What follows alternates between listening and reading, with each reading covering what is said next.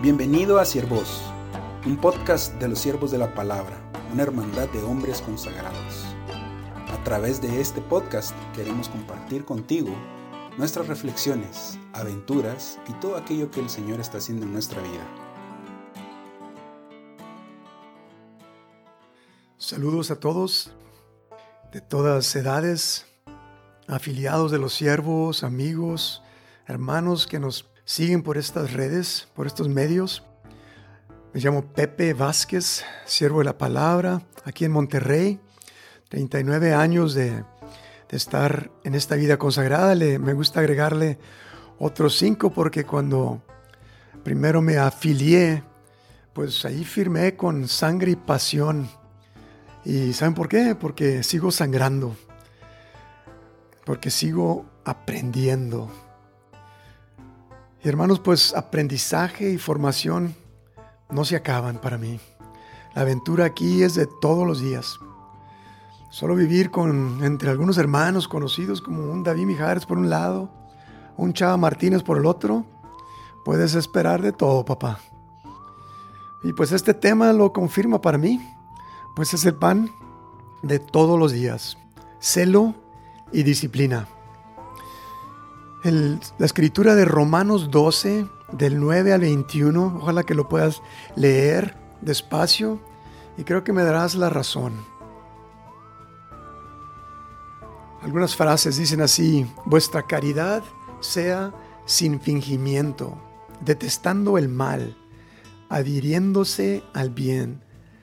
Amaos cordialmente, estimando en más cada uno a los otros con un celo sin negligencia, con espíritu fervoroso, sirviendo al Señor, con la alegría de la esperanza, constantes en la tribulación, perseverantes en la oración, atraídos más bien por lo humilde. No te dejes vencer por el mal, antes bien, vence al mal con el bien. Pues es un ideal muy alto todo esto de San Pablo. Y esa última, una de las últimas, atraído más bien por lo humilde. Yo sé, hermanos, que yo sería mucho más feliz si no me preocupara tanto por mi propia gloria, por buscar aplausos, reconocimientos de la, de la gente. Pero que quede claro entonces que el celo y la disciplina no son fines en sí mismos. El fin es el amor y el servicio al Señor.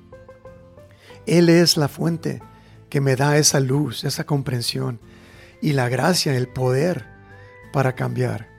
Y es que uno podría ser celoso y disciplinado para hacer el mal, ¿verdad?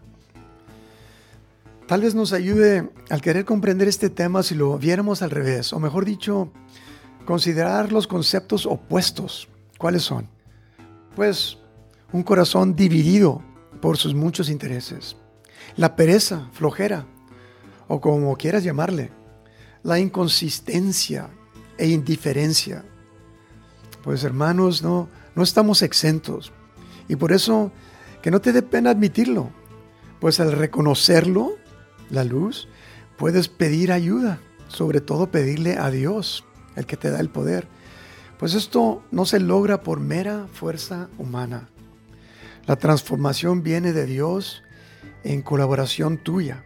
Necesita tu afirmación. Sí quiero.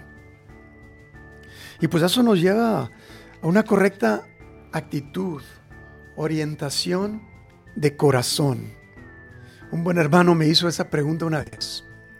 Y puedo decir que al contestarla me permitió dar un salto grandísimo para lograr ese celo de corazón. John Keating me preguntó una vez, Pepe, ¿de veras lo quieres? Pues se refería a esa santidad de vida, a estos ideales que acabamos de leer. ¿De veras lo quieres? Silencio. Casi, casi el mundo dejó de girar. Te me acuerdo. Mi respuesta carnal y bien anclada era pues no, no, gracias. Pero mi respuesta de hijo agradecido era, Señor, tú lo sabes todo. Tú sabes que te amo. Pero para esto, hermanos, requiere no solamente una segunda conversión, tal vez una tercera, una cuarta, como quieras llamarle, pero hazlo. El Hijo de Dios es un hijo que se hace violencia para entrar al cielo, para soltar amarres, despegarse, desatarse, romper, cortar. De veras me tomó un mes de reflexión ante esa pregunta, de veras. Para acá y para allá, estire y afloje, la carne es débil, de acuerdo. Pero les puedo decir que por, por gracia de Dios ganó el Espíritu.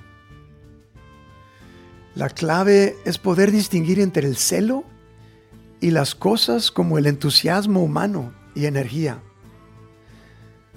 Estas últimas cosas aumentan y disminuyen las energías y emociones. Sí, suben y bajan según la salud o enfermedad, el cansancio, debilidad, circunstancias de la vida. Pero el celo se sostiene no por fuerza y entorno humano, sino por fuerza de Dios. Es mi experiencia. Siempre. Soy un, me acuerdo, ¿verdad? Que de veras soy un piromaniaco, así me dicen, porque me fascinan las fogatas. Pues nuestro celo como un buen fuego necesita ser constantemente alimentado para mantenerse enfocado en el Señor. ¿Cómo? Pues se necesita esa disciplina en nuestra vida. Y dejo dos palabras. Consistencia, pues me gusta decir muy seguido ante mil retos, a mal paso hay que dar prisa. Y es que la fuerza natural es más, poder, más poderosa, fallará. Solo si es sobrenatural se mantendrá consistente ante el mundo y nuestra debilidad de la carne. La otra palabra es dominio propio, o sea, propósito. Capacidad de enfocar la mente y los recursos que tienes hacia el Señor. Y al hacer el bien y hacia rechazar caminos falsos y desviaciones. El ideal no es de ser un superhombre, no. El dominio propio es fuerte y firme y tiene la fragancia de Cristo.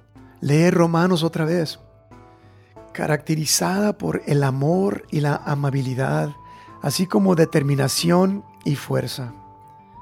Concluye, hermanos, el celo y la disciplina nos dan la capacidad de realmente aprovechar al máximo el tiempo que tenemos y llegar a alcanzar esa meta que es el amor a Dios y su servicio. Un abrazo a la distancia, hermanos, amigos, y están en mis oraciones. Chao. Esto fue Siervos. Si quieres conocer más de nosotros, visita nuestro sitio web www.siervosdelapalabra.org. Dios te bendiga.